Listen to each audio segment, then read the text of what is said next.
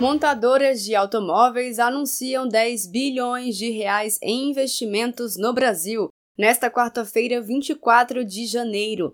Os anúncios foram feitos pela companhia chinesa Build Your Dreams, que produz carros elétricos, e pela General Motors International, em encontros com o presidente Lula no Palácio da Alvorada.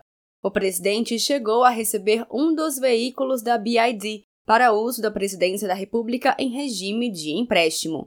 No primeiro encontro, Lula recebeu representantes da BID, que assumiu a planta industrial da Ford em Camaçari, na Bahia, onde pretende investir 3 bilhões de reais nos próximos anos.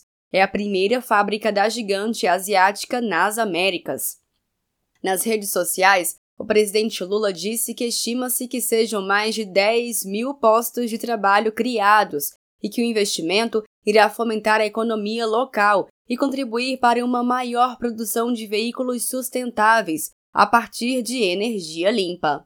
Em entrevista ao programa Bom Dia da Rádio Metrópole, o presidente Lula disse que irá viajar para visitar quatro empresas automobilísticas, ao ressaltar que quer provar ao povo brasileiro que é possível o Brasil crescer se tiver um governo que crie oportunidades. Agora eu quero viajar bastante para o Brasil e, e vou viajar todos os estados da, Bahia, do, do, do Iapoque ao Chuí, porque eu quero reconstruir o Brasil, quero incentivar investimento no Brasil.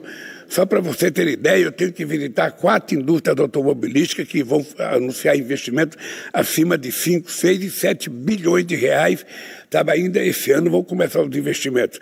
E eu quero provar para o povo brasileiro que é possível esse país crescer se tiver um governo que crie oportunidade, que abre oportunidade para as pessoas investir, e não um governo que só queira vender ativos. Ativos da Petrobras, privatizar a Eletrobras, ou seja, você desmonta o Estado brasileiro para arrecadar dinheiro para gastar em coisas que não têm muita utilidade.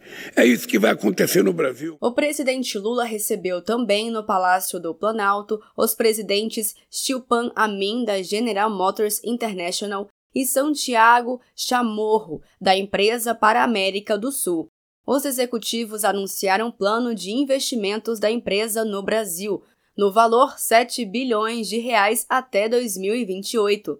A General Motors é proprietária da marca Chevrolet, como é chamada no Brasil.